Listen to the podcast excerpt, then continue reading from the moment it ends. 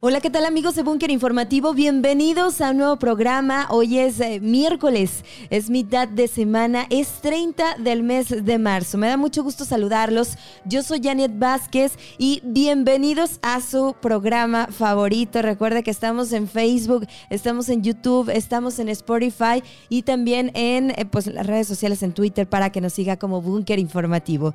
Sean bienvenidos entonces a un nuevo programa. Hoy vamos a hablar de un tema sumamente importante. Y es un tema que debemos hablar pues todos los días, debemos tenerlo presente, pero justo pues en estos días va a empezar a, cobrar mayor relevancia. Y es que es el tema del agua, el agua eh, y pues todo esto que conlleva una crisis que eh, pues está ahí latente, se prevé una temporada de estiaje para este 2022 fuerte para Jalisco, que puede ser complicada debido al fenómeno climático de la niña, así que es muy importante abordar y eh, pues trabajar por el tema del agua. Así que eh, hemos invitado el día de hoy a un experto en la materia, el que eh, pues más le sabe en Jalisco al tema y que bueno pues ha sido muy crítico en la materia, ha estado al pendiente durante muchos años de eh, este tema del agua. Él es Arturo Gleason, profesor investigador de la Universidad de Guadalajara y es especialista en materia de agua. ¿Cómo está? Bienvenido. Pues muchas gracias Janet por la, por la invitación, un honor estar contigo y tu equipo y pues un atento saludo a todo el auditorio. Muchísimas gracias, pues eh, ¿se, ve una, ¿se viene una temporada difícil para Jalisco en este tema o no? Sí, claro, o sea, yo creo que, mira, la forma que estamos comportándonos los seres humanos y más los tapatíos eh, no puede darnos un pronóstico alentador. ¿no? Estamos creciendo sin control a través de edificios, calles, urbanizando la, el área metropolitana de Guadalajara. Esto que representa, pues dos cosas. Uno, impides que el agua de lluvia entre al suelo y recargue el acuífero, que son grandes extensiones de tierra mojada. Y por otro lado, sacas mucha agua. ¿no? Entonces la demanda está descontrolada. Y por otra parte, esta misma demanda que usa esta agua la convierte en agua sucia. Y entonces la tira a los ríos, a los lagos, a los acuíferos. Y entonces se convierte en un círculo vicioso lamentable que si bien es cierto, las lluvias favorecen a que las fuentes superficiales como Presa Calderón y Chapala pudieran tener un poco más de agua, esto no es seguro porque debes controlar la demanda, ¿no? La que ya está, que es derrochadora, y la nueva que se incorpora año con año con fraccionamientos y nuevos edificios que se construyen eh, sin saber cuánta agua hay con exactitud y para cuántos años nos va a alcanzar. Claro, consumimos entonces mucho más agua eh, en un promedio ahí a nivel nacional y desperdiciamos mucho los tapatíos. Sí, yo creo que sí, somos de los principales derrochadores de agua. una, por un lado, pues el usuario. El usuario está entre 200, 220 litros habitante día, a grosso modo eh, tenemos por un lado ese, desperdicio, pero también otro desperdicio grave es que pues casi mil litros por segundo se tiran de manantiales a los drenajes, porque como, como sociedad no hemos sabido captar esos, esos, esos manantiales, eh, no hemos sabido aprovechar el agua de lluvia, casi 9 metros cúbicos por segundo, o al menos la mitad de ello, unos 4.5, 5 metros cúbicos por segundo, lanzamos a los drenajes. Entonces otro tipo de desperdicio impune, desgarrador, que, que, bueno, yo le pregunto a quien nos están viendo, quién de los que nos ve tira 500 pesos a la alcantarilla. Nosotros tiramos el agua de lluvia que no nos costó ni un peso producir y va y se mezcla con aguas negras y se va a Río Santiago y ahí después al Océano Pacífico. Sí, eh, este fin de semana firmaron justamente el pacto por eh, Pacto Todas y Todos por el Agua y la Justicia. ¿De qué se trata?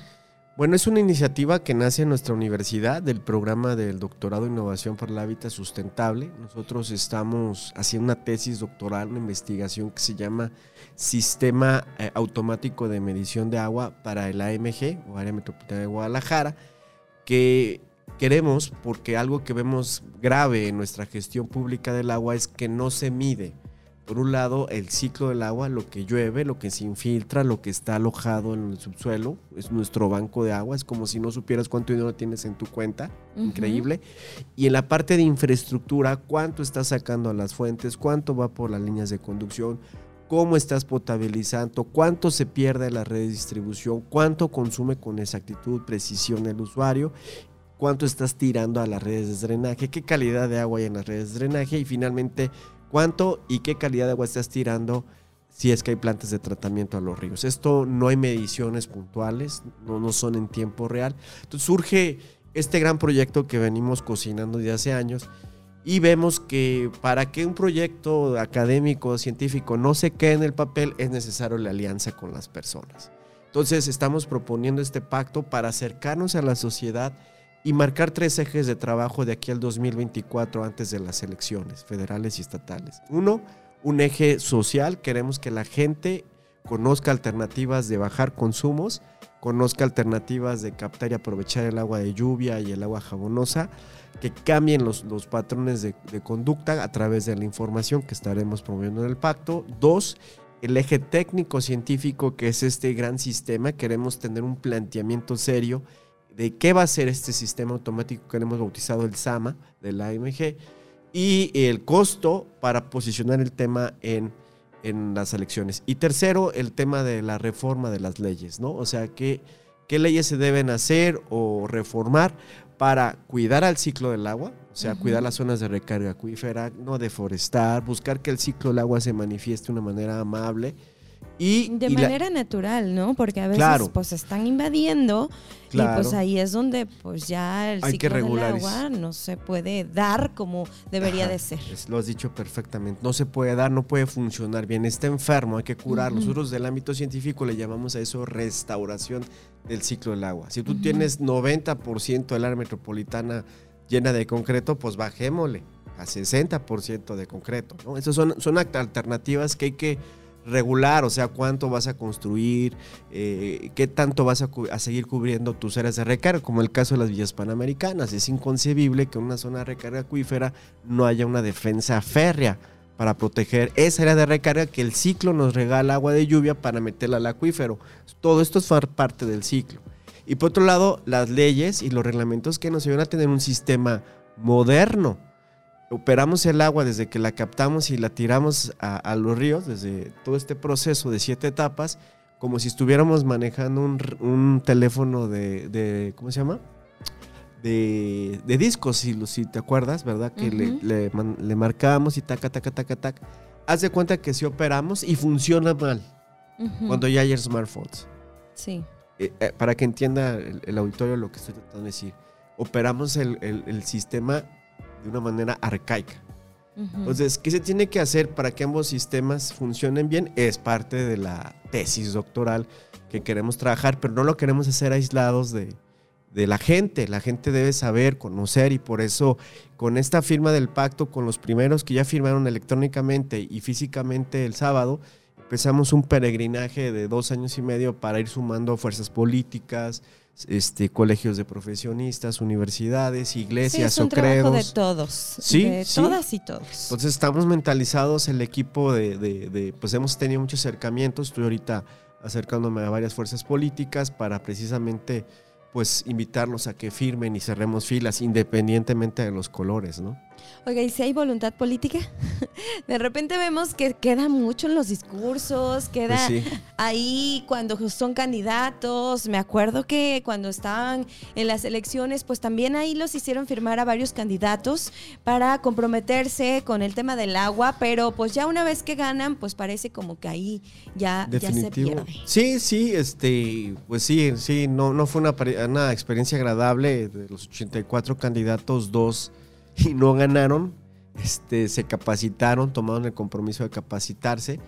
eh, pero eh, pues tenemos que seguirlo intentando. Ahora Claro. no estamos en periodo electoral, estamos a, a- a un- dos años de estar de lleno, pero como sociedad civil, como académicos, nosotros tenemos que apelar a las conciencias de, de todas y todos, o sea, desde los ciudadanos comunes y corrientes que viven en su casa el día a día, hasta la- los políticos eh, que, que están tomando decisiones a nosotros. Entonces, creo yo que un, un paso de madurez de la sociedad es la movilización, ¿no? Bien, y tienen una página ahí para que puedan firmar como ciudadanos, ¿no? Cualquiera puede hacerlo, se puede meter. Sí, cualquiera allí en, eh, Pacto Agua, este, todas, todas y todos por el agua y la justicia, eh, se meten, allí está todo el documento, eh, la declaración y los conecta a un link donde electrónicamente les pedimos que, que lo llenen eh, también con fines de investigación, pues queremos ir monitoreando la, respuesta de las personas, qué tanto el tapatío, inclusive ha estado gente firmando fuera de la ciudad y, de México, y de todo el México y de México, que son bienvenidas también los compromisos. Queremos fomentar esa, esa, esa actitud de compromiso. Sabemos que no todos van a cumplir, pero pero tenemos que apelar a las conciencias para, para, un cambio de conducta, ¿no? Claro. A ver, entonces ahí está la invitación para que ustedes se puedan meter eh, y firmar este pacto. Y en otros temas, ayer, ayer hay una reunión del gobernador del estado, Enrique Alfaro, con el presidente de la República, eh, Andrés Manuel López Obrador, y según lo que señala el propio mandatario estatal, pues ya se puede avanzar en el tema de recursos para obras complementarias del Zapotillo. Esta obra que pues duró bastante tiempo eh, y que pues pretenden eh, traer agua para la zona metropolitana de Guadalajara. ¿Realmente el Zapotillo va a solucionar los problemas de abastecimiento aquí en la ciudad? No lo creo así. Eh, Zapotillo pues realmente fue una obra, un proyecto que nace desde la imposición, desde el gobierno federal, desde la CONAGUA en administraciones pasadas, donde se caracteriza por la falta de consensos e inclusión a tal grado que detonó en una, controversia eh, política social fuerte por parte de los afectados. Eh, como todo, algo que es imposición no puede estar bien porque estás dejando fuera otros puntos de vista, ¿no? Zapotillo, en su caso, si se hubiera analizado y planteado, hubiera surgido de un debate profundo, técnico y consensado, pues a lo mejor serían otras circunstancias las que estarían rodeando al proyecto de Zapotillo. Sin embargo, Zapotillo, no porque esté mal una presa, sino porque se ponen, perdón la expresión, todos los huevos de la gallina en una, una obra, deja de lado todos los problemas que tenemos en la gestión del agua, que es desde la contaminación del agua de Chapala, el calderón con su contaminación y, su, y su poca disponibilidad, el desastre que hay de distribución, hay muchas fugas en la redistribución, el usuario que está consumiendo en demasía, no solo el, el, doméstico, el industrial, el agrícola, el drenaje que ya no sirve y que el agua de lluvia se tira equivalente, este, la mitad de lo que le sacamos a Chapala, se tira hacia los drenajes, o sea, es increíble. Y por supuesto el tema del río Santiago. Ante un problema tan complejo que yo he tratado de representar como si fuera un rompecabezas de 5 mil piezas, no lo puede resolver de una manera consensuada, rápida, eh, coordinada una sola persona. A lo mejor sí, pero se va a tardar mucho tiempo. En este caso el gobierno lamentablemente creo que ha escogido una mala estrategia, ¿no? Que es no incluir a todos y a todas y, precisamente se queda por debajo de, las necesidades para resolver, ¿no?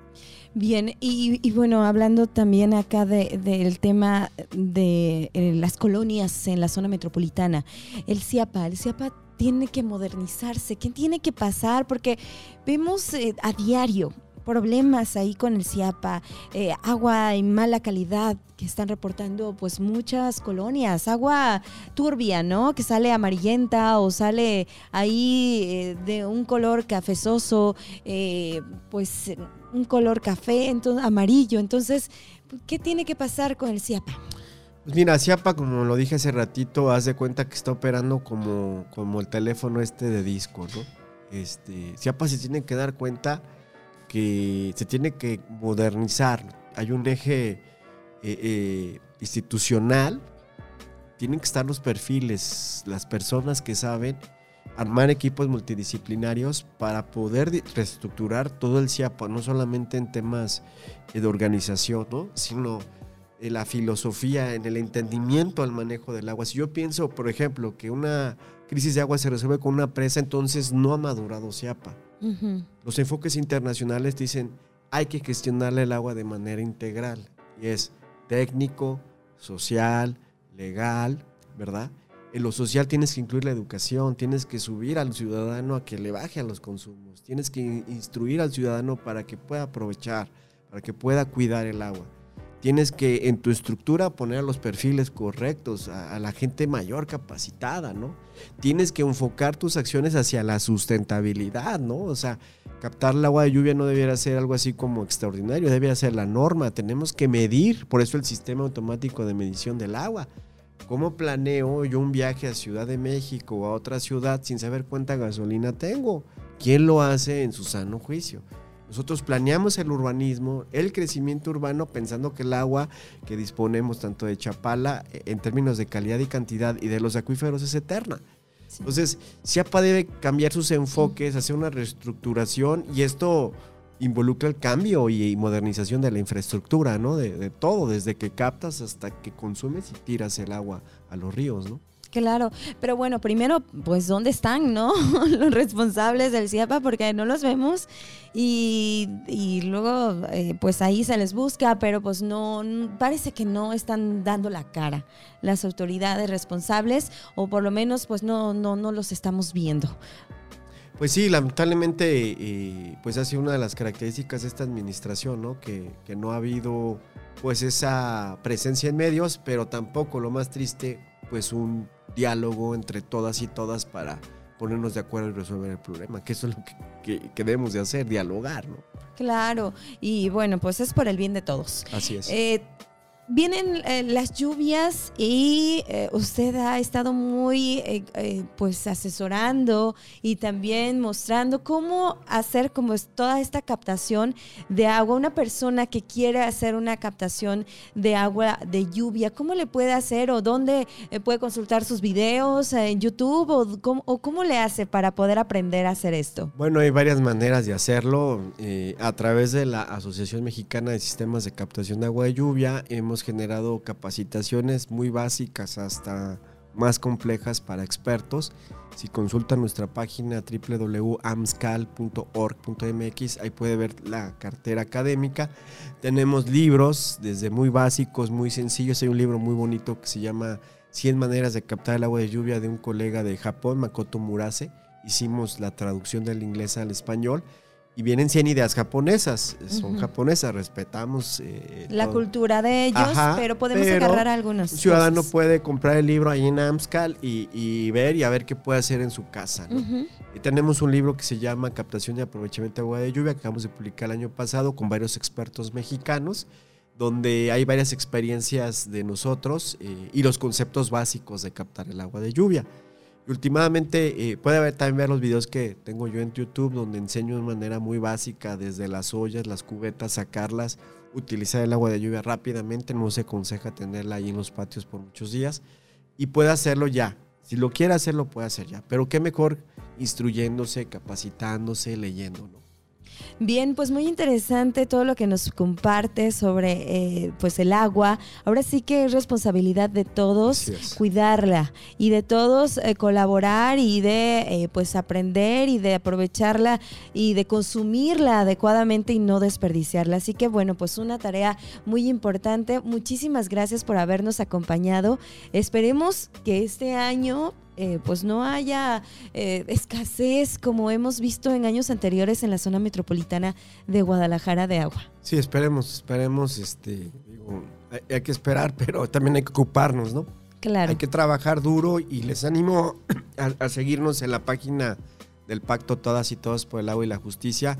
Estamos subiendo información de cómo cuidar el agua, conservarla. Viene una racha de videos de lluvia entonces, pues súmense, firmen e intégrense a, este equipo que queremos que vaya creciendo y podamos transformar la cultura del agua en, Guadalajara y Jalisco. Bien, ¿las presas están en buen nivel ahorita? Pues ahorita los reportes de, parte de las autoridades dice que están bien.